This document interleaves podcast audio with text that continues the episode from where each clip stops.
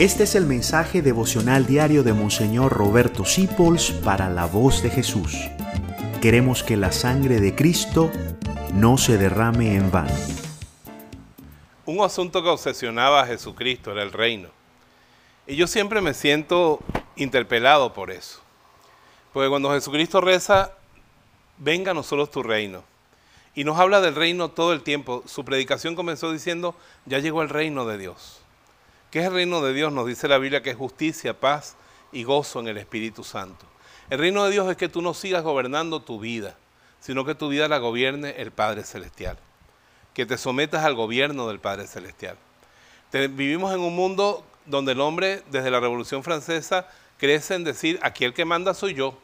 Y las cosas se hacen a mi manera. Un filósofo griego que decía, el hombre es la medida de todas las cosas. Ese sofista es el que ilumina prácticamente la cultura que tú y yo vivimos en este mundo. Pero en medio de este mundo los cristianos decimos, Jesús es el Señor. Jesús es el Rey de mi vida. Y cuando Jesús dice una cosa, no importa lo que yo diga. Cuando Jesús piensa una cosa, no, importa lo que yo piense. Yo he decidido seguir al Señor. Y cuando tú de verdad eres un miembro del reino de Dios, empiezas a vivir en ese reino por obra y gracia del Espíritu Santo, para ti hay justicia, paz y gozo en el Espíritu y somos eternos. Fíjate, en el reino del mundo, el que se muere, se murió.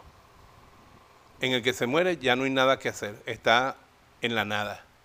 En el reino de Dios, los que morimos en el reino de Dios seguimos viviendo para siempre y sabemos que tenemos vida eterna. ¿Cómo enfrenta la gente del reino del mundo una cosa como la muerte y el dolor? La vida pierde el sentido allí. En cambio, para nosotros la cruz tiene sentido la muerte tiene sentido porque Dios nos da un regalo de eternidad. Ábrele tu corazón al reino de Dios. Dile a Jesús, Señor, yo quiero que tú seas mi maestro, mi rey y mi guía. Y busca en el Evangelio su enseñanza, su verdad. Y Él te va a hablar personalmente porque Él está vivo. Dichosos somos nosotros que pertenecemos al reino de Dios.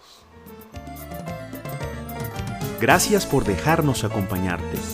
Descubre más acerca de la voz de Jesús visitando www.lavozdejesús.org.be. Dios te bendiga rica y abundantemente.